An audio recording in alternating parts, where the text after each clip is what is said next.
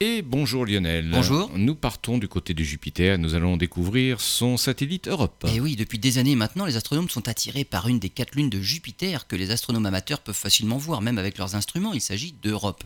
Ce satellite de 3000 km est recouvert de glace. Cette glace est fissurée sur toute la surface comme les crevasses d'un glacier. Dans ce cas, c'est même plutôt des icebergs qui se déplacent à la surface d'un océan.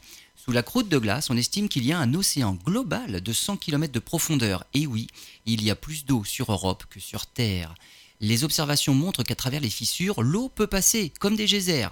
La question actuelle est quelle est la source de chaleur, la source d'énergie qui engendre ces geysers?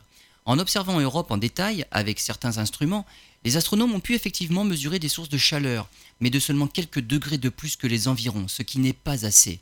Pire encore, avec d'autres instruments, on trouve que ces mêmes points chauds étaient aussi des points froids dans la journée, un peu comme les rochers sur nos plages. De jour, les rochers sont moins chauds que le sable, qui réagit plus rapidement au soleil, mais la nuit, les rochers sont plus chauds que le sable, qui refroidit plus rapidement aussi. Pour l'instant, c'est la seule explication des scientifiques qui pensent surtout que les sources de chaleur qui doivent être à l'origine des geysers d'Europe doivent être trop petites pour avoir été réellement détectées jusque-là.